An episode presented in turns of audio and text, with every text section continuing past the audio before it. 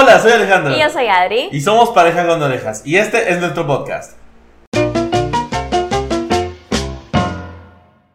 Bueno, este es nuestro podcast número 5 y es Estamos saltados un poco, el no el orden, sino la la fecha de... continuidad y las fechas. Ujú, Sí, estamos haciendo lo, lo que más podemos por sacarlos todos los lunes, sí. pero en, en eso estamos. Estamos trabajando duro para, para poder alcanzar a hacer todas las cosas. Sí, es complicado porque ya estamos así a full con trabajo y todo, pero aquí estamos.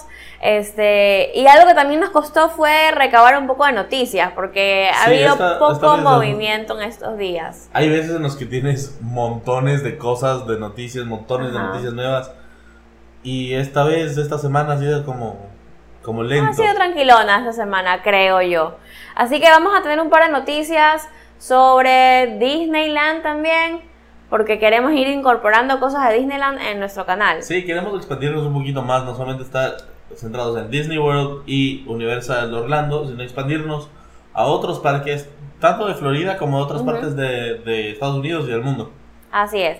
Entonces, comenzamos con la gran noticia de que en Disneyland ya desveló gran parte, porque todavía, todavía hay una partecita al frente, todavía hay como una puertita, del castillo de la Bella Durmiente luego de cinco meses de trabajo de renovación. Por fin, yo no me imagino que sea tu primera vez yendo a Disneyland y que te topes con todas las, las pantallas, las paredes de construcción en lugar de Ujú. ver el castillo, que es lo que todo el mundo espera tanto. Sí. No sé, pero bueno, por fin, o sea, por fin ya están terminando esto. Lo que no se mantiene el mismo color y están haciendo Está muy bien, sí, eh, pero está mucho más vivo el color. Sí ha habido por ahí unos cambios en, la- en- en las tejas azules. Ah, hay ok. unas estrellas doradas un poco, un poco más vistosas. Está mucho más rosado. Ah, qué chévere. Entonces, a mí me pareció que se ve súper bonito. Súper bueno, bonito. sí. No conocía el anterior tampoco, pero viendo el antes y después, sí se nota como que vibra un poco más. Como que es lo mismo, pero le dieron más vida. Sí, Ah, exacto. Súper chévere. Así es. ¿Qué más hay? Eh, hay más detalles sobre el nuevo restaurante Signature Dining que abrirá en el pabellón de Japón en Epcot. Todavía no se sabe cuándo va a abrir, pero ya sabemos que se llamará Takumi Tei. Ay, ¿qué significa eso? No, sé, sabe? no sé qué Si alguien significa. sabe, por favor, déjenos en los comentarios, escríbanos por Instagram. Sí, no sé qué significa. Lo que sabemos es que Mitsukoshi, Mitsukoshi USA es la que es la empresa que va a mm, hacer, eh, ¿cómo se llama? Al que va a encargarse de las operaciones de ese restaurante Ah, y son ok. los mismos de Tepanedo y Tokyo Dining y sabemos que hay muy buenas recomendaciones de estos dos restaurantes que no los hemos probado, segurísimo están en nuestras Quisiera- listas. Quisiera probar, sí. Ajá, pero lo que sabemos es que va a estar inspirado en la naturaleza y belleza japonesa y habrá una opción de chef table, es decir, que vas a Uh. poder llevar, eh, cenar eh, al lado de la cocina con el chef, no Ah, sé cómo. Sí, como que ujú, el chef está atendiendo, cosas así. ujú. Es increíble. Sí, me estresa un poco porque es como que cada vez, no, cada vez más aumenta mi lista de cosas ¿De por qué? probar en Disney. Pero eso Pero es bueno, bueno, porque siempre hay cosas nuevas que hacer. Eso es una Sí. cosa que siempre nos dicen que ¿por qué regresan a Disney si siempre es lo mismo? Pero Ujú. no, cada vez hay cosas nuevas, cada vez hay cosas diferentes, hay cambios. Entonces eso, si es que nos han visto, nos han escuchado, siempre decimos lo mismo. Así que esta es una cosa más que se agrega a nuestra lista de cosas por hacer. Es Dining, es. que es caro. sí, y eh, significa que van a ser dos créditos del table service. Los créditos de table service. Entonces, hasta, hasta con el dining plan sale caro. Sí. Ok, siguiente noticia, volvemos a Disneyland y es que anunciaron que sí habrá mobile order, o sea, la, la- la orden que se puede hacer por medio de la Desde el aplicación celular. desde el celular para Star Wars Galaxy's Edge, específicamente Docking Bay, Seven Food and Cargo, Ronto Roasters y el Milk Stand. Ah, inclusive el Milk Stand, eso me parece bueno, Ujú. porque seguramente sea como un quick service más. O sea, como me parece Un que sea kiosco. Como un kiosco, sí. Ajá. Pero con el mobile order deben hacer las cosas mucho más rápido. Buena, buena decisión, me parece. Sí, muy buena decisión y creo que espero yo que esté en Disney World cuando abra Galaxy's Edge. Seguramente esté, si están haciéndolo en Disneyland, normalmente las cosas como más innovadoras, digamos, las hacen en Disney World primero, entonces probablemente esté al mismo tiempo, o sea, cuando abra. Sí. Este, y bueno, algo que me parece súper práctico es que ahora las personas eh, van a poder reservar sus experiencias en The Bibidi Babidi Boutique, The Pirates League y Harmony Barbershop, que es la peluquería que hay en, Disney, que hay en Magic Kingdom, eh, por medio de la página web online. Por fin. Cuando yo fui a la, a la barbería, tenían literalmente las, eh, las reservaciones en un cuaderno, escrito con lápiz. En serio, tenías que llamar. Tenías que llamar a la central y la central llamaba a ellos una vez, solo una vez por la mañana, a decir, a decirles todas las, las reservaciones del día. Después tú llegabas y te ponían en los huecos que tenían disponibles. Wow. Entonces estaban súper atrasados. O sea, me parecía chévere también porque era como el feel retro de, de ese asunto. Pero, pero ya con esto me parece súper bueno para poder reservar. Seguramente sea como todo con seis meses de anticipación. Sí, y lo mejor es que para Bibidi Babidi Boutique va a ser mucho más fácil porque era el mismo tema. Tenías que llamar, tenías que esperar, ver si es que había en Disney Springs, si es que había en Magic Kingdom. Entonces, ahora va a ser todo mucho más fácil y me parece que ese tipo de cosas como poder hacer las, los bookings online o el hecho del mobile order, como estábamos hablando de Galaxy's Edge, para la comida, este, son cosas que ayudan a organizarte bien, eh, ayudan a, a optimizar el tiempo, que sí es bastante Claro. importante. Sí, ayuda a que no te sientas que, o sea, que no sientas que ir a Disney, que hacer las filas es como una carga, sino como que la experiencia fluye más. Así es. Y eso es todas las noticias, ¿verdad? Sí, lo que puedo decir también es que creo que hace una semana nació un gorila en Animal Kingdom. Me pareció súper tierno. Es la cosa más tierna del mundo. Ajá. Vi una foto y vi un video como la mamá gorila eh, cargaba al, al bebé. Me, me derretía viendo ese video. Me encantan los animales, no puedo hacer nada. Pero sobre todo me encanta cuando nacen animales en Animal Kingdom. Sí. Los animales bebés Eso- son una da- belleza. Dice, dice mucho de, de cómo los tienen. Cuando cuidados. nació Augustus, que era el hipopótamo. Yo hice un video, es uno de los videos que menos views tiene en Sí. nuestro canal. Es verdad. Es el segundo video que subimos. Ya. Y fue un video súper corto, pero estaba súper emocionado porque nació Sí. Augustus. Y lo vimos, lo vimos una vez. Lo vimos dos veces. Yo una sola vez. Sí, Alejandro una porque él estaba grabando justo Del otra cosa lado. y yo sí lo vi dos veces. Pero bueno, así que si es que van pronto para Animal Kingdom van a poder ver al bebé gorila. Sí, y tomen belleza. fotos y nos, nos taguean a Sí, por favor. en Instagram. y eso es todo con las noticias ahora sí. Ujú.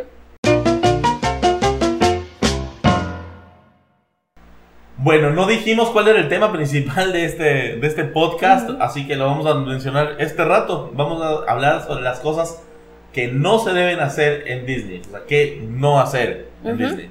Así es. Vamos a intentar nombrar, nombrar 20 y tal vez por ahí haya un bonus de las cosas que se nos vayan Sí, a porque hay ocurrir. algunas cosas. Bueno, pero antes de, de empezar con el, con el tema principal, quiero recordarles que ya tenemos nuestra página web, es parejaconorejas.com, Ujú. Y ahí van a poder ver eh, un poco más sobre nuestra, nuestro servicio de asesorías. Y ahí sí también tenemos una formulario de contactos y que nos quieren contactar por ahí y saber un poco más de nosotros y también nos trae un link para nuestra tienda. Así, que es. Todo, todo va a girar ahí. Y después vamos a tener noticias y artículos, así que cada vez va creciendo más nuestro... Nuestro proyecto de pareja con orejas. Exacto. Sí. Y las personas que nos están escuchando recién y que todavía no están suscritos a nuestro canal, los invitamos a suscribirse, Pareja con Orejas en YouTube y seguirnos en Instagram, Pareja con, Pareja con Orejas también. En Twitter, estoy tratando de estar un poco más activo en Twitter. Estamos, somos muy, muy, muy Es que pequeños ya en Twitter. no muchos usan Twitter. Coméntanos si es que usan Twitter. Sí, hay mucha gente en otros países, sobre todo, que usan Twitter. Ujú. En Ecuador, por lo menos, no mucho. Pero bueno, pues Más bien en Ecuador de- sí, pero por cosas políticas, más que para cosas de entretenimiento. Puede ser, pero en todo caso, estoy tratando de estar un poco más activo en, en Instagram. Sí, pero Ay, bueno, perdón, en Twitter. Ahora sí, regresando al tema, entonces vamos a ver qué no hacer en Disney. No están en ningún orden en particular, simplemente fueron las cosas que se nos iban ocurriendo, las investigaciones que hicimos eh, y también de las cosas por las que nosotros hemos pasado. Sí. ¿Ya? Vamos, el primer punto. Cosa que no debes hacer. Llegar tarde a los parques. Sí. Eh, y cuando decimos tarde, ya estamos hablando de 10 de la mañana, 11 de la mañana, porque a primera hora no hay nadie. Es decir, o sea, no es que no hay nadie, hay poca gente. Y lo Claro. mejor es poder hacer road drop. Yo hice unas historias el otro día acerca de qué es el road drop. Básicamente es llegar una hora o una hora y media antes de que abra el parque para que tú puedas entrar directamente cuando ya se, cuando los cast members botan la cuerda para poder pasar a Cuando los te, lands. Te abren el acceso a, al- a las atracciones. porque Ujú. Antes solo tienes acceso a ciertas partes del parque Así es. sin ninguna atracción. Sí. Y entonces vas a poder ir directamente a estas atracciones que tienen muchas esperas durante el día. Y Sí. también puedes aprovechar para hacer otras cosas, otras atracciones para las que tal vez no tienes Fastpass. E incluso es una súper buena eh, manera de poder optimizar tu tiempo. Y al llegar tarde, ¿qué cosas pueden pasar? Uy, llegando, el rato que llegas tarde vas a encontrarte con filas desde el rato que llegas al parqueadero. Filas para subirte al tram, vas a parquearte lejos, eh, eh, te demoras hasta llegar a la puerta del parque, en la puerta del parque te vas a demorar en seguridad, después te vas a demorar para poder presentar tu entrada. Sí, O sea, solamente el proceso de llegar al parque, sin hablar de Magic Kingdom, que es más grave todavía. claro, porque tienes que ahí es hacer- muchísimo. esperar no solo a llegar al Ticket and Transportation Center, sino esperar al tram o a- perdón, al al ferry o al monorriel. Entonces cada vez se acumulan las esperas y entonces llegas a las 10, pero realmente puedes empezar tu día de Tu parque a once y media. 11 y media. Es una hora y media perdida que si es que llegabas temprano para el rope drop, Ujú. no, Y tal vez no tienen que hacer road drop, tal vez solo llegan y ya están dentro del parque 9 en punto que abre, por ejemplo. Pero igual estar 9 en punto ya adentro, ya haber pasado la seguridad, haber pasado la parte de- de- en la que tú pones tus entradas, ya es un alivio y en serio puedes disfrutar un montón de esa primera hora en la que no hay mucha gente. Sí, la- el estrés que, que te crea el- la cantidad de gente en la entrada, Ujú. para mí vale la pena completamente. El rope drop siempre lo decimos. Hay mucha gente que dice, no, estoy de vacaciones, no voy a madrugar. Cada uno vive los parques a su manera, Sí, pero eso es lo que nosotros vivimos en, Ujú. en los parques. así es. La segunda cosa que no debes hacer en Disney es obstruir la vista en los shows y sobre todo en los juegos pirotécnicos de Magic Kingdom Happily Ever After. Ah. ¿Qué es lo que puede pasar y qué es la cosa que más nos molesta que la gente hace? Es terrible, terrible, terrible. Detesto que hagan esto. Que suben a los niños a los hombros de los papás. Entonces la persona que está atrás no ve nada. Claro, o, o ve el castillo con la sombra de un niño. Y claro, ustedes dirán, ay, pero qué, qué insensibles, los niños quieren ver. Pues discúlpenme, hay formas en las que uno puede en serio encontrar un súper buen spot. Claro, puedes encontrar un buen spot. Inclusive, una cosa que, que dijo Pete Werner de, de, de This me pareció súper lógico. Dice, yo no voy a permitir que si que yo estuve esperando una hora y media por, eh, por un spot, que llegue una persona y se ponga al frente mío. Pero no tengo ningún problema en que venga su hijo y se pare al frente mío, porque él no me va a obstruir la vista y va a ver mejor. Sí, eso una vez nos pasó, ¿te acuerdas? Claro. Que había un niño que estaba atrás y como que se quería meter O sea, lo- los y lo papás pusimos estaban- adelante de nosotros porque efectivamente el niño no nos Claro, iba a los obstruir la papás vista. trataban de, de como ponerlos lo más cerca a nosotros posible. Y yo le dije, no, pero que se sienta al frente mío, no hay problema. Porque ahí veía mejor, el papá, la mamá estaba relativamente cerca del, del niño, sin problemas, Sí. y no molestas a nadie. Y esa es la cuestión, no molestar a la gente. Así es. es, eh, nosotros tenemos un video de cuál es el mejor spot según nosotros Sí. para poder ver Happy Ever After, que nadie te obstruya la vista, que esté súper bien la vista del castillo y que puedas ver también toda la parte de eh, ya, de los juegos artificiales arriba en el cielo, que es lo- también parte del show.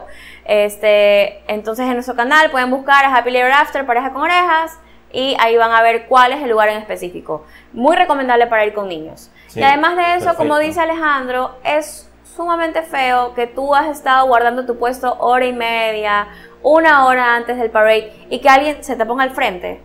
Sí, o por ejemplo, hay gente que no ve a su alrededor y ve que todo el mundo está sentado para ver el parade.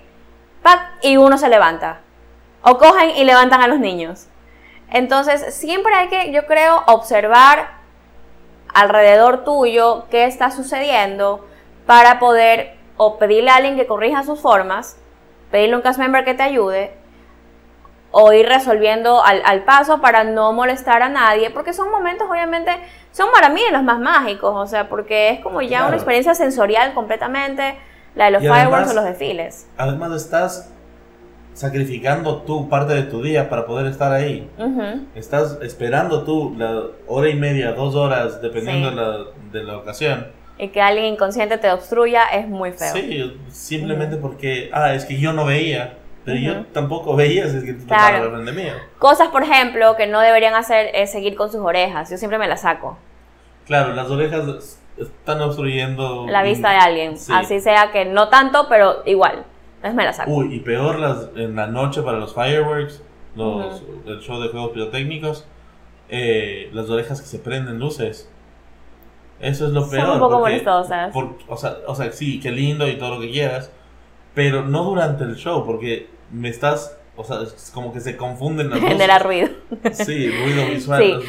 Pero bueno, entonces esa era qué cosas no hacer en Disney, obstruir la vista en los shows o juegos artificiales.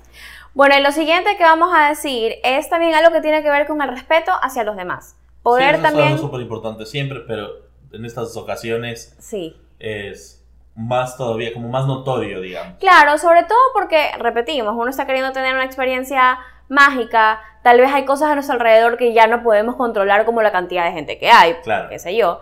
Pero estas cosas ya dependen de uno mismo y de la educación que uno tiene. Y que no se debe hacer. En este caso estamos hablando de de pasarse en las filas. Todo el mundo está haciendo una fila, todo el mundo está en la fila y hay gente que cree que por cualquier razón tiene derecho de pasarse. Y no solamente cuando se pasan ellos solos, sino también nos referimos a como, ok, mando a la abuelita que se quede en la fila y después toda la familia llega para unirse justo antes de entrar a la atracción. Eso también es una falta de respeto. Sí, yo creo que, a ver, a veces es válido porque tal vez alguien tiene que ir al baño, qué sé yo, y lo puedes notificar al cast member y ellos te van a ayudar a poder resolver y poder organizarte. Pero, pero, este, sí creo yo que hay personas que incluso intentan pasarse las filas cuando no tienen Fastpass y se van a la fila de Fastpass, a sabiendas. Claro, mucha gente hace eso. Ajá. Es por eso que tienen en las atracciones en las que no están como a la vista de cast members en todo el tiempo, tienen dos lugares para poner el, Fastpass. Entonces pones una vez y después al final pones otra vez y dices, ah, no, tú no tenías y le regresan al final de la fila. Así es. Entonces, no, sí, eso es horrible. Eh, yo creo que lo que decías tú de ir al baño, por ejemplo, solo es válido si tú ya estabas en la atracción y saliste, o sea, ya estabas en la fila y saliste al baño. Claro. No como que, ah, sí, yo estaba en el baño, perdón, y, y llegas media hora Sí, sí es bien molestoso que de la nada hay alguien adelante y pasan como cinco personas, perdón, perdón, mi familia está allá, mi familia está allá, que sí nos ha pasado. Pero traten de no hacer eso, o sea, traten de organizarse bien también. Claro, o sea, todo tiene sus excepciones. Eh, la cuestión es, no, o sea, como si es que tú estás con toda tu familia, no fuiste en familia al baño.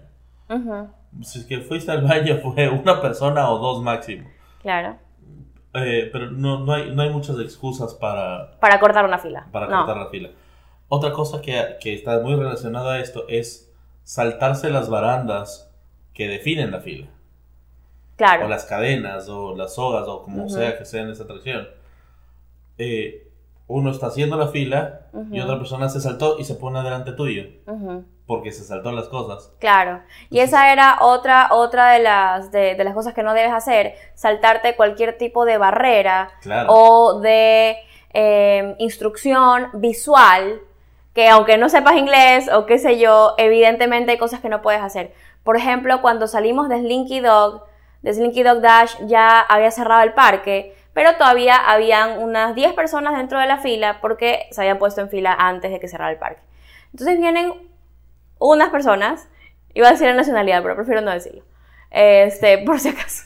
Em, unas personas cogen y se saltan la cuerda que ya estaba puesta en la entrada de Slinky. y obviamente ahí ya no había ningún cast member porque está una cuerda, es obvio que no puedes entrar y se pasan. Lo que normalmente hacen es que cuando ya cerraron, un cast Ujú. member se pone al final de la fila.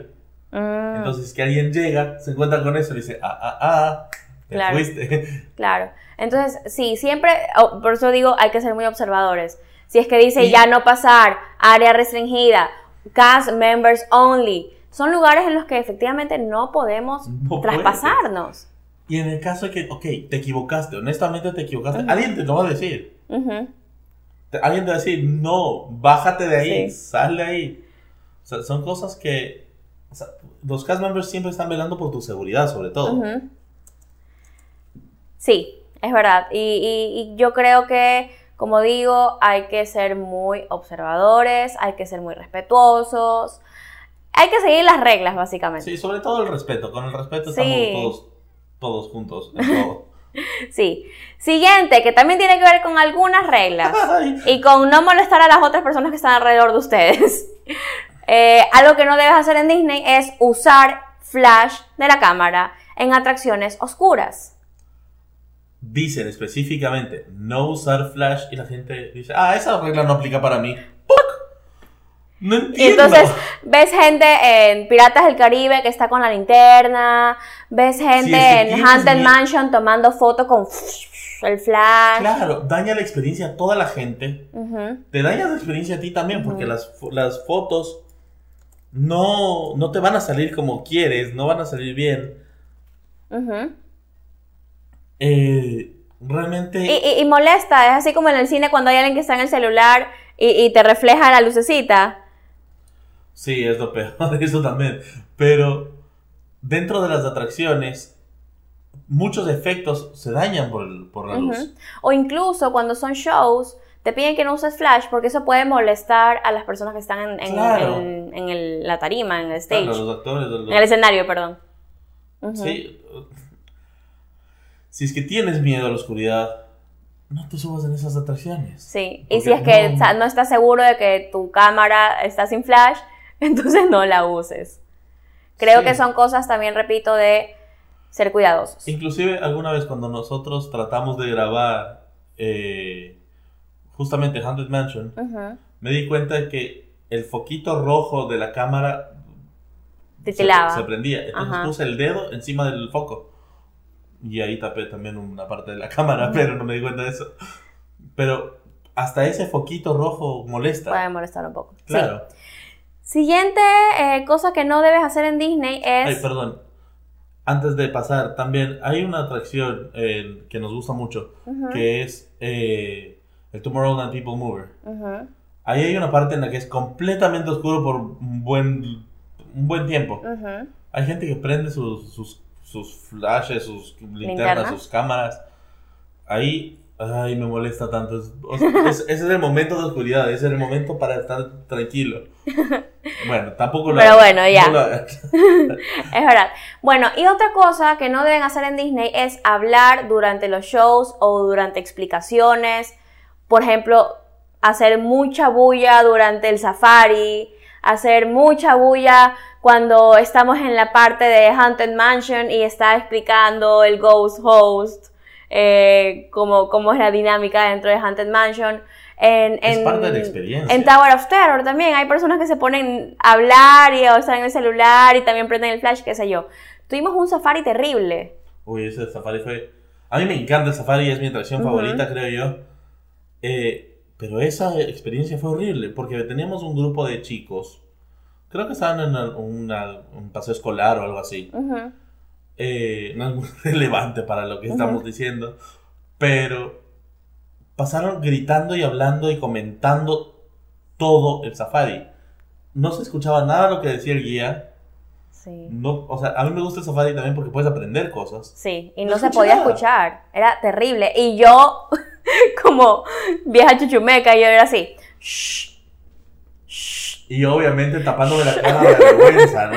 Es que en serio no se podía escuchar y, era, y fue súper feo porque fue de noche y de noche obviamente hay ciertos animales que sí salen, otros que no, y encima estaba el rugido del león. Entonces, los leones estaban ahí sí el cast member, finalmente el guía del safari, al fin sí dijo, por favor, hagamos silencio para poder escucharlos mejor y no espantarlos. Teníamos animales muy... Bueno, esto como aparte. Teníamos animales súper cerca y de la cantidad de ruido que hacían... Se iban. Ujú. Entonces, la experiencia del safari se dañó completamente. Sí, Y no solamente... de- de- esto obviamente no es solamente eh, hablando del safari, sí. sino en shows y, las- y otras cosas, como tú habías dicho. Siempre, siempre la- el- las conversaciones que no están eh, dentro de la, de la actuación, digamos, molesta. Claro, En Rock and Roller Coaster, en el pre-show de The Rock and Roller Coaster. sí. También se ponen a gente se conversar. pone a conversar. Sí, sí, es, sí es turro porque eh, son filas o son cosas que son parte del show. Obviamente hay muchos que no lo saben y, y bueno, ya. Pero repito, hay que leer el ambiente Pero yo creo que es más la gente que sí sabe y ya se aburre. y se aburre la que conversa y hace esas cosas. ¿Cómo se pueden aburrir cuando dice I am your ghost? Your ghost. Your host. ghost, your ghost host. Es verdad. Pero ¿cómo se pueden aburrir con eso? Bueno, en fin. Este, ahora, regresando a la idea del respeto, ¿qué no debes hacer? Creo que nunca nos hemos salido del del respeto. La siguiente es dejar basura en las mesas o en el piso o regadas por cualquier lado. Dejar basura en general en cualquier sitio. Sí. Muchas veces hay personas que comen en Main Street eh, cuando están en el fire, cuando están esperando para los fireworks o están esperando por el desfile y pueden dejar basura en el piso. Eh, hay personas que botan por ahí, no sé por qué, este, dejan los vasos. Agarran un dulce, se comen y botan el papel en cualquier Ujú. sitio. Eh, o incluso en, en los quick service, tú siempre ves a veces este, mesas que están vacías, pero están llenas de, de- de cosas. Que obviamente los custodios, que son las personas encargadas de la limpieza en Disney, los cast members, eh, se encargan también de limpiar las mesas, por ejemplo. Pero Claro. es parte, repito, de un poco de la responsabilidad también uno como guest de ser una persona limpia. Claro, es una cuestión eh, de la que hemos hablado bastante Ujú. en, en es- en esta época.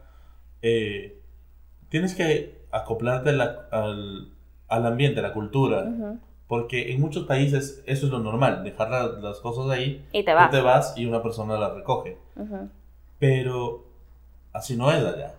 Tú debes llevarte tu- tus cosas para que la mesa quede limpia solamente para Lim- li- limpiar y que te puedas sentar. Sí, y obviamente es muy injusto que alguien tenga que trabajar el doble porque Claro. a ti te dio pereza ir hasta el tacho de basura. Recordemos además que los tachos de basura ya están siempre súper cerca. Especialmente pasos son? del 33. Cada 33 pasos hay un tacho de basura. Sí, deberíamos hacer un, un video. eh, vi uno que me pareció muy interesante. Que están durante el día, durante el- su experiencia en el parque, y una persona gritaba: ¡Basurero! Ya. Y tenía que la otra persona contar los pasos hasta llegar a la basura más cercana. Chistos. Listo. Y bueno, hablando de los cast members, del, de, de esto de, de, de ser un poco responsable y respetuoso con uno, con las demás personas, no hay que tratar mal a los cast members. Sí, los cast members obviamente son personas como tú, como yo, como todos. Eh, no, no hay ninguna razón por la que se tratar mal a una persona. Sí, y, y- y además de eso, creo que no solo me refiero a no tratar mal, sino no desdibujarlos del paisaje. Es decir, si pasas al lado de uno, salúdalo.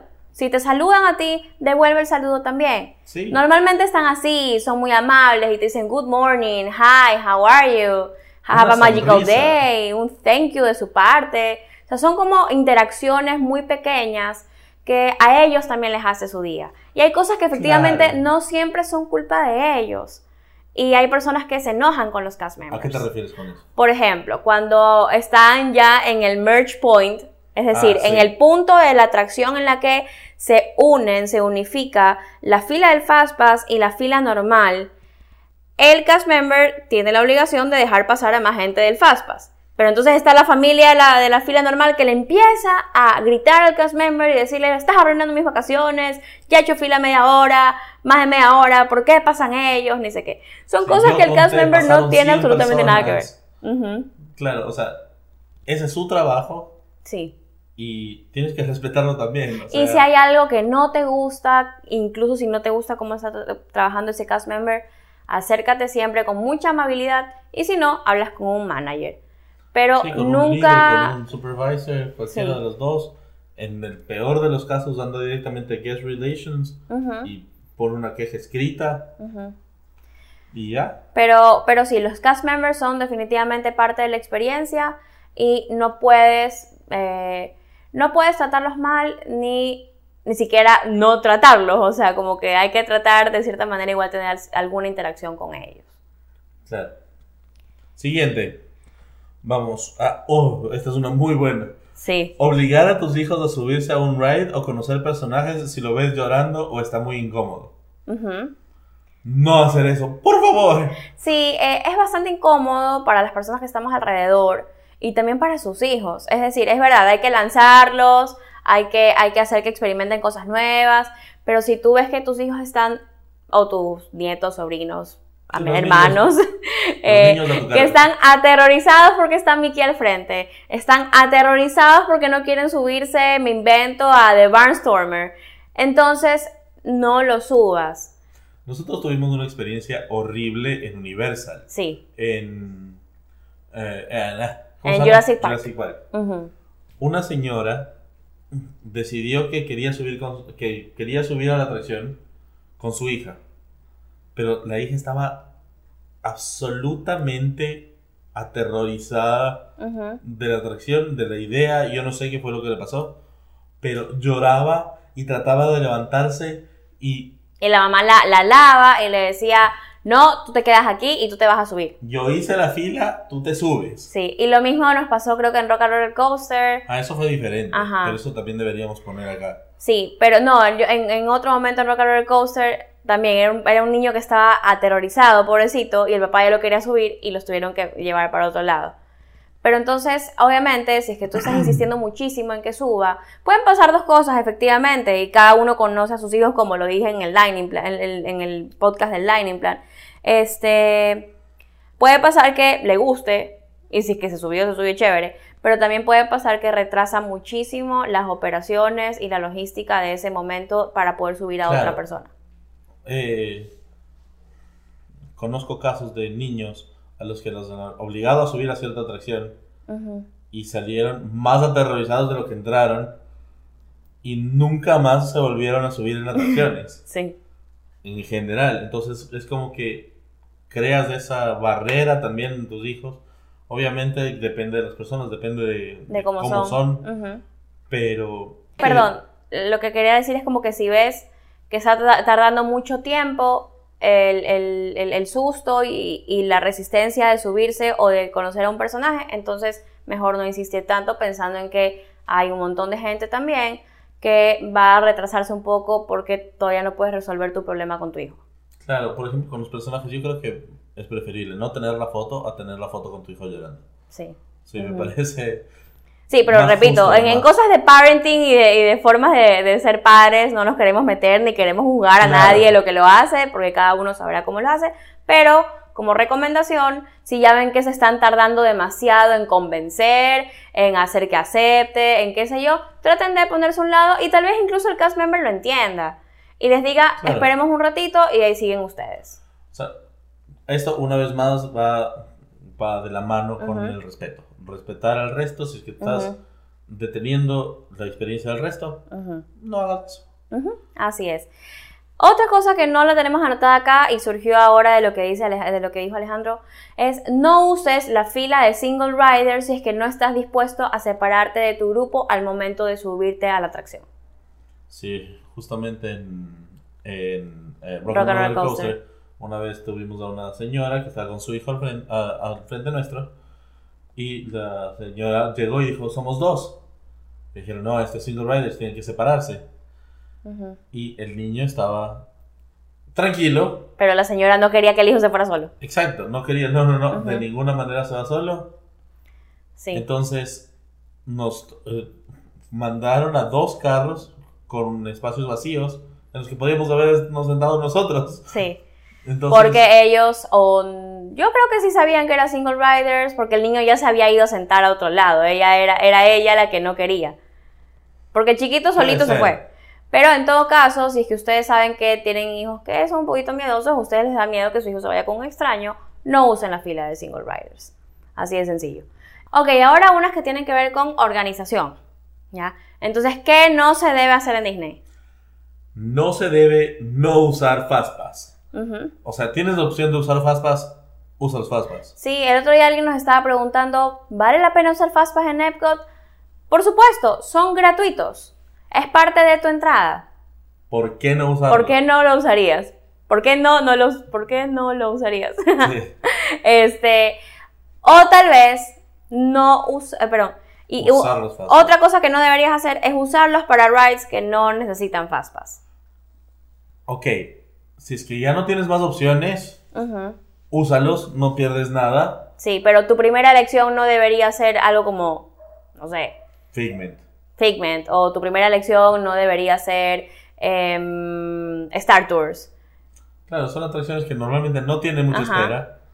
Por eso siempre eh, recomendamos estudiar un poquito las esperas, cómo están en la Ujú. época en la que vas a viajar, para que sepas qué tienes, qué tiene más y menos esperas. Ujú. Entonces, trata de conseguir los fastpass para las atracciones que más esperas tienen, Ujú. pero y dejar las otras. Tal vez para después, tal vez durante el día las puedes ir cogiendo, qué sé yo. Exacto, pero siempre usar fastpass. Sí, así es. Ok, la siguiente. ¿Qué otra cosa no debes hacer en Disney? Es estar sin la aplicación de My Disney Experience en su celular. Sí.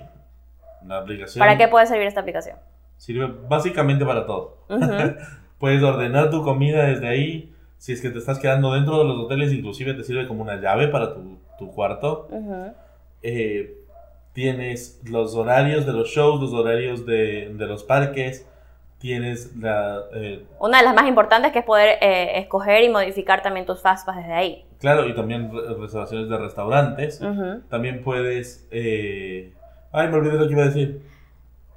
Ver dónde están los personajes. Ah, ver dónde están los personajes, ver la- las esperas. Las, esa es una, de es una muy importante. principales de la Ajá. de la aplicación, perdón. Sí. ver las esperas y con eso organizar y modificar tu plan. Sí, y es una aplicación gratuita, es una aplicación que la puedes usar tranquilamente con el internet que está dentro del parque. Entonces, eh, A veces tiene un- unos poqui- un poquito de errores, Sí. especialmente en la versión de, de, de de, iPhone. de iPhone. ujú. Pero está, es gratuita, tienes muchas opciones mejoradas. ¿Por Sí. qué no usarlas? Así es. Y yo creo que aumentaría también, ¿por qué no bajarte la aplicación de Play Disney Parks? Ujú. Porque también es gratuita y, En- sí, como se dice, enhances, como que mejora tu experiencia tu en las filas. En la fila, en Ajá. el parque en general. Así es. Otra cosa que no debes hacer en Disney es ir con zapatos nuevos o con zapatos incómodos. Sí. ¿Por qué? El dolor de pies de Disney va porque va. Sí, aunque tú tengas una agilidad tremenda y puedas, puedas como yo digo, jalar, o sea, puedas este, estar todo el día caminando, que eso es lo que a mí me puede pasar, o sea, yo puedo caminar, las piernas casi no me duelen, lo que duelen son los pies, de estar ya sea parado todo el tiempo, este, tienes que recorrer muchas distancias, entonces, si vas con zapatos nuevos o con zapatos que no son cómodos, te puedes lastimar, te puedes hacer ampollas, y todo eso sí te va a molestar bastante durante tu día en Disney. Sí, lo que decimos de zapatos nuevos, aunque sean zapatos nuevos cómodos, Ujú, no están como suficientemente sueltos como para aguantar esa intensidad de los parques. Así es. Una cosa que yo siempre recomiendo con respecto a los zapatos es comprar plantillas eh, de gel. Eso ayuda un montón. A mí me ayuda siempre. Sí. Bueno, ahora, ¿qué otra cosa no debes hacer en Disney? Hacer demasiadas reservas en restaurantes. Sí, de acuerdo. ¿Qué pasa muchas veces? Hay personas que quieren comer en demasiados lugares, sin embargo, no siempre te va a dar el tiempo, vas a tener que eh, planificar tus días de parque alrededor de estos restaurantes, eh, no siempre vas a poder tener tu presupuesto tal vez en relación a la cantidad de plata que tienes que gastar en estos restaurantes. O sea, si es que ese es tu objetivo del viaje, perfecto. Pero si quieres disfrutar de los parques, toma tiempo. Los Sí. restaurantes toman tiempo, los, los table service sobre todo. Sí. Entonces no hagas demasiadas reservas. Y el otro error que tiene que ver con esto, o la cosa que no debes hacer, es ir sin reservas. En el caso de que tú quieras comer en Be Our Guest, Chef Mickey's, eh, otra que es difícil es Storybook Dining, eh, California Grill, eh, no se me ocurre nada más que sea súper difícil de conseguir una reservación. Cinderella's Royal Table. Cinderella's Royal Table, eh, a veces Tusker House, a veces Trattoria del Forno. Si tú ya tienes como en la mira, a este lugar quiero ir, anda con esa reservación. Tal Crystal vez Palace también. Crystal Palace. Tal vez hay otros restaurantes para los que no necesariamente tienes que reservar mucho, con mucho tiempo de anticipación. En ese mismo momento te puedes acercar y decir, ¿hay mesa o no hay mesa? Eh, por ejemplo, yo he hecho, nosotros hicimos eso en Deselier inclusive, Ujú, que es un signature dining. Eh, yo hice eso en Rose Ground. ujú. Eh, Hicimos eso en Homecoming, no teníamos reservación, éramos cuatro personas e igual pudimos pasar. pudimos pasar tranquilamente. Ujú. Entonces, se puede. Sí, Se pero no vayas a Disney sin tus reservas para las cosas que en serio quieres Especial- y que claro. sabes que son un poco más populares. Si es que tú tienes la mira en una cosa, 180 días antes, entra a la página y reserva. Así es. No necesitas tener tu entrada comprada para hacer la reservación. No necesitas nada más que tu teléfono y una tarjeta de crédito ni y no te van a cobrar la tarjeta.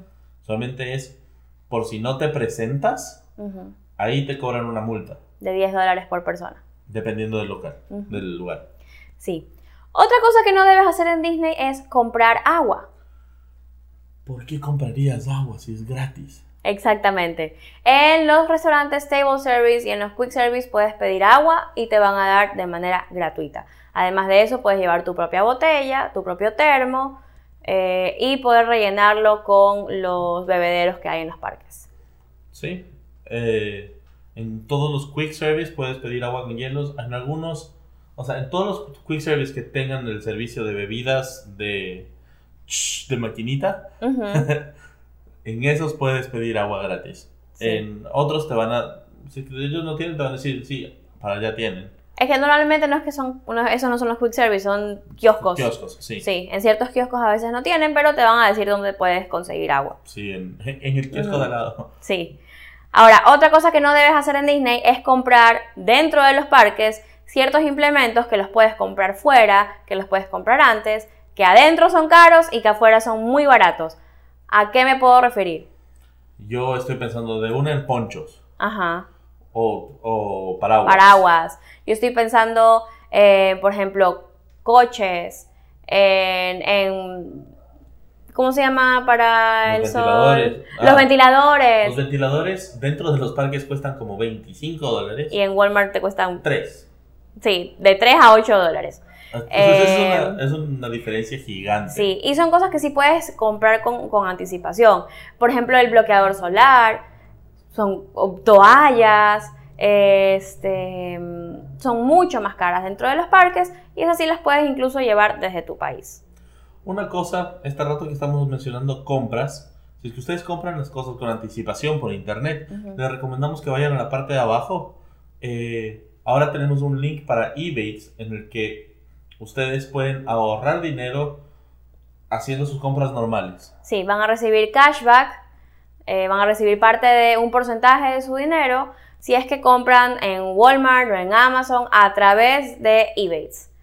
Si es que hacen eso, tienen un cashback o en algunas, en algunas ocasiones también tienen descuentos directamente. Ujú, Así Entonces es. vale la pena, no, no hay ninguna razón por la que no hacer esto. Sí. Así que vayan abajo, regístrense con ese link y así nos están apoyando a nosotros también. Así, y cuando decimos abajo, decimos abajo del video de YouTube. Sí, y Ujú. puedo poner en la descripción de- del podcast también. Ya, muy bien. Listo. Siguiente. Cosa que no debes hacer en Disney. No organizarte al momento de querer conocer personajes. ¿A qué me Uy, sí. refiero con eso? No me refiero a la cantidad de personajes que vas a ir a conocer, sino que en el momento que los vas a conocer, ten ya lista. Hay personas que no tienen lista su cámara, no tienen lista el, el, el- el cuadernito, no tienen pluma, ni marcador, etc. Entonces, ten todo eso listo. Y están con, con las mochilas encima y con el Ujú. niño en- también encima. Sí. Y ese rato tratan de, de sacar todo. Y una vez más, regresando a la cuestión del respeto, frenan la- el proceso para todo el resto. Sí, y tal vez incluso puede ser que tu interacción sea más, más como interrumpida. Claro. Interrumpida. Eh, y si no te organizas bien, incluso puede pasar que se toman la foto tus hijos y tú ya cogiste, te fuiste, no se tomaron la foto con familia, qué sé yo. Esas cosas pueden pasar. Entonces, organícense al momento de ir a conocer personajes. Piensen qué le pueden decir. Piensen este, si es que quieren que firme algo especial. Piensen cómo quieren que sea su foto, pero háganlo con tiempo. Si ustedes van ahí y no están organizados, no siempre va a ser una de las mejores interacciones que van a tener con personajes. Sí, sobre todo esta parte que acabas de mencionar, de saber qué decirles. Eso me gusta mucho pensar con anticipación, porque dependiendo de las preguntas que les hagas o comentarios que hagas, tu experiencia va a cambiar completamente. Entonces, eh, no te vas a acercar a Mary Poppins y pedirle una receta de viñetes, pero sí lo vas a hacer con, Tiana. Así es. Entonces, las cosas cambian mucho y son muy. Unas respuestas muy interesantes que te, que te dan, los, personajes. los, personajes. Sí. Muy bien. Otra cosa que no debes hacer es confiarte del clima. Ay, sí. El clima en Orlando está loco, pero loco, loco, loco, loco, loco. Nosotros fuimos en, en, noviembre, en octubre, a finales de octubre, principios de noviembre, y un día hizo un calor infernal, después llovió, después hizo un frío tremendo, después volvió a llover, volvió a hacer calor y ni sé qué. Entonces... Fue de, de, de calor infernal a frío invernal. Sí. Así es. Entonces vayan preparados para todo para que haga algo de frío, para que haga, para que haya calor y para que llueva. Sí, lo que yo siempre recomiendo es vestirse con capas. ¿A qué me refiero? Es ponerse capas ligeras como una camiseta con, con una sudadera y, y, una chompa gruesa. Entonces, que tienes mucho calor, te sacas una capa, te sacas otra capa Claro, igual, o sea, eso puede ser un poquito molestoso cuando, porque no quieres ir con muchas cosas. Puede ser, pero... si es que no quieres subir por el clima, esa es la mejor forma. Sí, sí, sobre todo, bueno, para que entiendan, también hay ciertas épocas que hacen frío o calor. Diciembre, enero, febrero, marzo, puede hacer más, eh, son las épocas frías. Hace más eh, frío, hace más frío que lo normal. pero mayo, hace calor a veces. A veces, sí. De mayo a noviembre, llueve, hace calor. Pero ya en noviembre, como les estaba diciendo, estaba corriendo un vientecito así medio friecito. Entonces, eh, no se confíen solo de lo que el tío le dijo cuando viajó en mayo, sino que revisen las, las, proyecciones de, del clima en weather.com. Sí, o en cualquier aplicación de... Cualquier aplicación del clima de sus celulares. Y piensen también que eso puede cambiar. La siguiente cosa que no debes hacer es ir a los parques sin saber ¿Cuánto miden tus hijos? ¿La altura de tus hijos? La... Sí. La estatura. Estatura, esa es la palabra. es que yo tenía aquí las, medidas, y yo, pero ¿cuál es la palabra? La, la estatura. No. la estatura de tus hijos. Sí. Porque hay algunas atracciones que efectivamente tienen ciertas restricciones, entonces tú puedes ver cuáles son esas restricciones en la aplicación o en la página de Disney eh, y así vas a poder saber si es que va a poder llegar tienes que prepararlos. Porque imagínate que hiciste la fila para Splash Mountain, el pobrecito lo miden y ya no pudo, y eso no se puede engañar allá, por si acaso. O sea, en serio, te miden y te midieron, y si el cast member dijo no es, no. Sí, si es que en todo caso, digamos que quisieras engañarlo, ¿por qué pondrías a tus hijos en peligro? por algo son esas medidas. Son medidas de seguridad.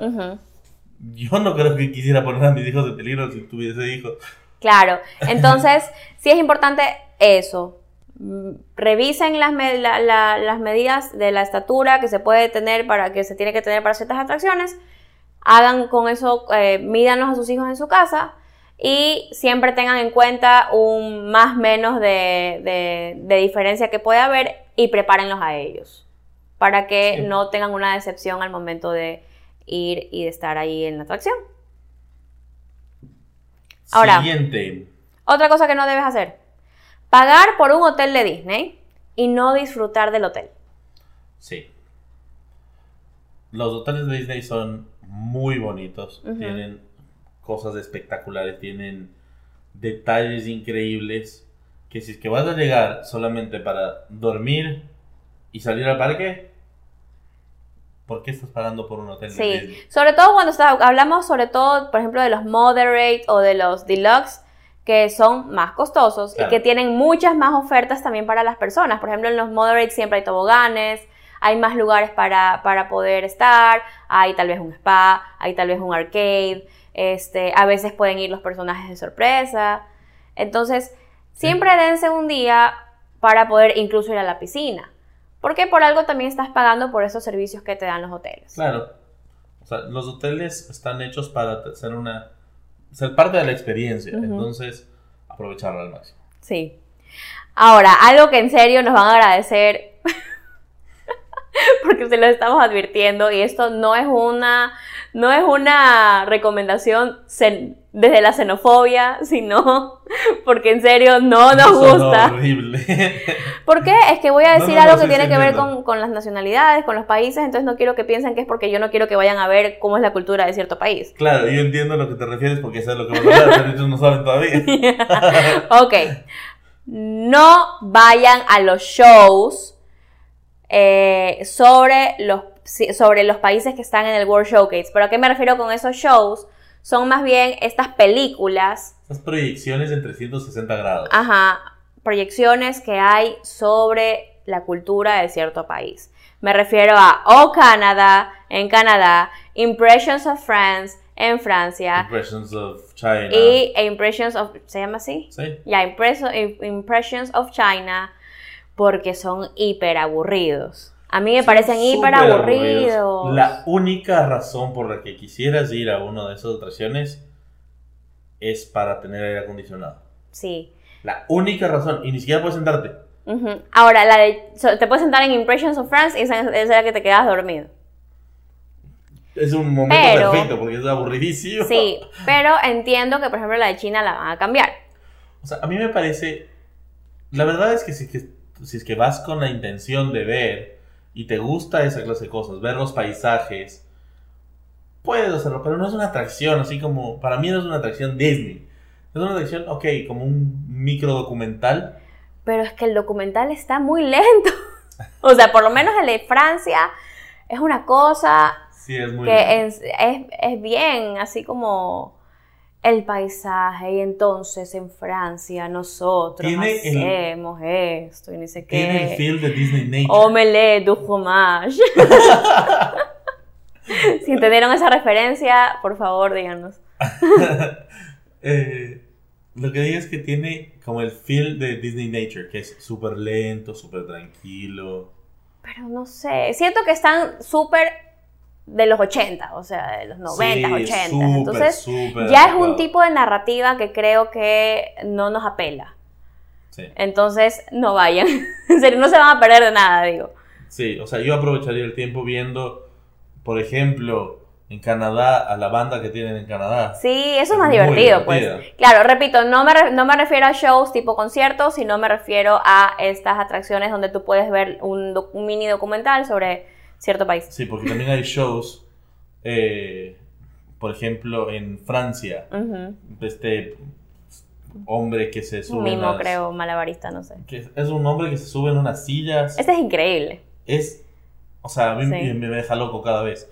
Sí. O sea, esa clase de cosas sí vale la pena Ajá. Entonces, repito, no vayan a los shows de estos pequeños documentales estas proyecciones de documentales sobre los países porque es bastante aburrido. Sí, eso es una opinión bastante personal también, no es una como... Sí, pero es que a mí me parece muy importante decirlo. es que me llevó una decepción cuando fui a ver esa sí, cosa. fue casi tan grande la decepción como cuando fuimos a, al Riverboat. Sí, ajá. Yo estaba súper emocionado. Pero me agradecerán. alguna cosa más grande y el Riverboat estuvo aburridísimo. Sí. Lo que me decía un primo que vio el video, decía, no puedo creer, se veía tan lento el video y decía velocidad por 4. Sí. Pero bueno, ok, sigamos. Ahora sí, esta es súper importante. No deben no tener un plan. Aunque su plan se modifique durante el día, tienen que entrar con algún plan. Algún plan de juego puede ser el plan más simple como hoy voy a disfrutar de Tomorrowland. Y ahí te arreglas en Tomorrowland. O mucho más detallado, primero voy a ir a esta atracción, después a esta, comer en tal sitio. Pero siempre tener un plan. Claro, y ojo, que es un plan eh, para el que tienes que ser flexible, pero... Eso también. Sí, pero tienes que saber a, qué atracciones son, cuáles son tus prioridades, cuáles son los lugares donde quieres comer, cuáles son los snacks. Tal vez en ese momento no te den ganas, tal vez en ese momento lo que nos pasó, por ejemplo, en el día de Magic Kingdom, que imagino que vieron el blog y si no lo han visto pueden ir al canal, ese día tenemos otros planes, totalmente diferentes. Pero hay algunas cosas que sí se cumplieron, como habíamos planificado, otras cosas que las fuimos escabullendo durante el día, eh, pero sí es importante eh, tener algo de planificación. Y para planificar hay que investigar, hay que hacer ciertas reservas, hay que eh, conocer puntos de vista diferentes. Entonces, y, ojo, es importante también que para planificar no tiene que quedarse solo con nuestro punto de vista o con el punto de vista de otras personas. Hay, estamos los unidos por Disney. Y si tú no sabes cómo planificar tu día, también te podemos ayudar por medio de las asesorías que nosotros eh, ofrecemos en la página que es www.parejaconorejas.com. Así es. El siguiente punto es, en caso de ir en, un grupo grande, no debes planificar los días pensando solo en ti, sino pensando en todas las personas. Sí. O sea, a ti te encanta la adrenalina y estás con tu abuelito, no vas a ir solo a montañas rusas. Exacto. Entonces, traten siempre de planificarlo en familia, socializar con las personas con las que van a ir cuáles son las cosas que ustedes tienen pensado, qué les gustaría a ellos. Entonces, no te cargues tú solito con la planificación, sino que trata de, como digo, ponerla en común. Además, eso es parte de la experiencia de los viajes. A mí me encanta la parte de la planificación. Por eso ofrecemos esas asesorías. Sí. Eh, además, no tengas miedo, si quieres un grupo grande, de separarse un rato. No tienen que ir todos a la misma atracción. Pueden separarse y después unirse otra vez. Y ya. Sí. Y por último, no pienses que vas a hacerlo absolutamente todo. Es verdad, nosotros llevamos algunos viajes y todavía no lo hacemos todo. Sí, nos faltan algunas cosas y eso es lo lindo en realidad de, de claro, saber que en algún momento voy a poder regresar, eh, hacer otras cosas distintas y que mi experiencia va a ser diferente. Ahora, si, si sabes que no tienes la, la, la oportunidad de poder regresar en en poco tiempo, digamos, sabes que tal vez regresas en dos años, cinco años, incluso diez años. Eh, por eso es importante saber cuáles son tus prioridades y no desilusionarte si no haces todo, pero planificar para hacer lo que en realidad tú quisieras. Por eso es bueno lo que decimos, investigar, ver las atracciones para poder vivir lo que realmente quieres. Sí. y así no, no salir decepcionado, porque muchas personas que conozco han ido, no, no me gustó porque quise hacer todas las cosas, pero había filas, entonces no alcancé a hacer todo. Ajá. Con un día, con dos días, es muy poco probable que hagas todo. Sí, pero tienes que ir con esa conciencia de que no vas a hacerlo todo, pero también con la conciencia de que tienes que tener un plan para poder hacer lo que más te gustaría. Así es, y como dices tú, si es que no vas a regresar en 10 años, lo mejor que puedes hacer es disfrutar al máximo esa eh, esa vez que vas, esta primera vez que vas o, tu viaje en general, porque ese es el recuerdo que vas a tener. Sí. Y no estar sufriendo por el, ay, pero no hice esto. Y ahí viene algo importante que creo que eh, es lo más lindo, o sea, bueno, repito, o sea, refraseo mi idea, este, que es algo que si es que no lo hacen... no te entiendo. Perdón, voy a decirlo de nuevo. Sí, dilo de nuevo. A ver, es que se me ocurrió. ¿Cómo se llaman? las, ah, las tuercas, así. Engranajes. El engranaje. Bueno, ya. Algo que no deben hacer es no permitirse disfrutar. Sí, la actitud es todo. Si es que tú vas con actitud feliz de voy a pasarlo increíble, llueva, truena, relampagué, hay fila de tres horas, cinco horas seis horas en una fila, tú subiste en dos atracciones en todo el día, pero vas a pasar a genial. Sí, es la actitud. Si es que estás con la actitud de... Ah, sí, no vayas... Ah". No vayas con mala actitud. Este, creo que eso va a hacer que esas experiencias pequeñas que tengas en el parque, desde decirle gracias al cast member hasta, eh, no sé, hasta tener ah, eh, conciencia de que tal vez tu hijo no va a poder subirse a algo o que tal vez te van a doler los pies. Si tienes buena actitud y sabes que estás ahí para disfrutar y volverte un niño nuevamente, Entonces, eh, todo va a estar muy bien. Sí, es la mejor forma de disfrutar, empezar con actitud. Entonces, en resumen, respetar a todos, ir con buena actitud, planificar y organizarse. Sí. Esa es la, el- la moraleja, La moraleja del asunto. de nuestro podcast. Sí. ¿Algo más que quieras agregar? Eh, Una cosa que yo quiero agregar, el último punto. Nos pasamos más de 20, pero no importa. Sí, creo que ya van como 20. 25. Uno, como, about three. Otra, otra, otra cosa que no deben hacer para ir a Disney es ir sin haberse suscrito. Tienen que suscribirse a nuestro canal. Así es. podcast. Tienen que hacerlo. Los- tratamos de ayudarles con todas las cosas, con todas las preguntas. Ujú, Como dijimos, inclusive con las asesorías. Así que no hay ninguna razón para, por la cual no suscribirse. Es gratis. Sí. Estas han sido las veintipico de cosas que no debes hacer en Disney y si se nos escapó una, colóquenla en los comentarios.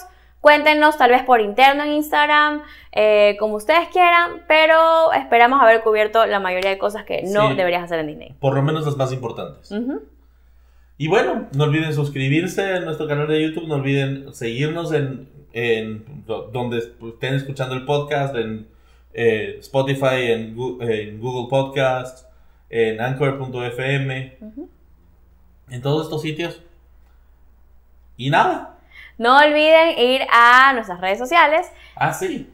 y también tenemos un Patreon donde ustedes nos pueden ayudar cada mes para que nosotros podamos seguir haciendo contenido como este. Y no solamente Patreon, también tenemos eh, un link directo para PayPal si no quieres hacer una donación mensual, sino solamente algo más pequeñito que nos ayuda un montón. Estamos súper agradecidos con todos ustedes. Sí, así que nos vemos en el siguiente podcast. Chao. Chao.